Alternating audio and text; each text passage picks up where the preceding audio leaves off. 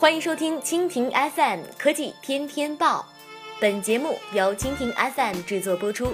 收听更多内容，请收藏订阅本节目或关注蜻蜓 FM 科技频道。BAT 播报：微信小程序支持模糊搜索了。来自二月十二号的消息。微信小程序上线已经一个月的时间，与上线之初的众人讨论相比，目前小程序似乎已经被人们遗忘。小程序被人吐槽的一大原因就是必须要精准搜索，凭名称找到小程序太不容易。现在呢，小程序终于做出了改变，微信最新的六点五点四版本支持了模糊搜索。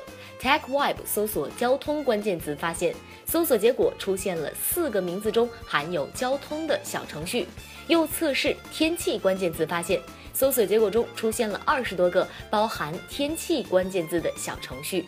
近日，一名滴滴出行的产品经理对小程序的使用现状进行了反思。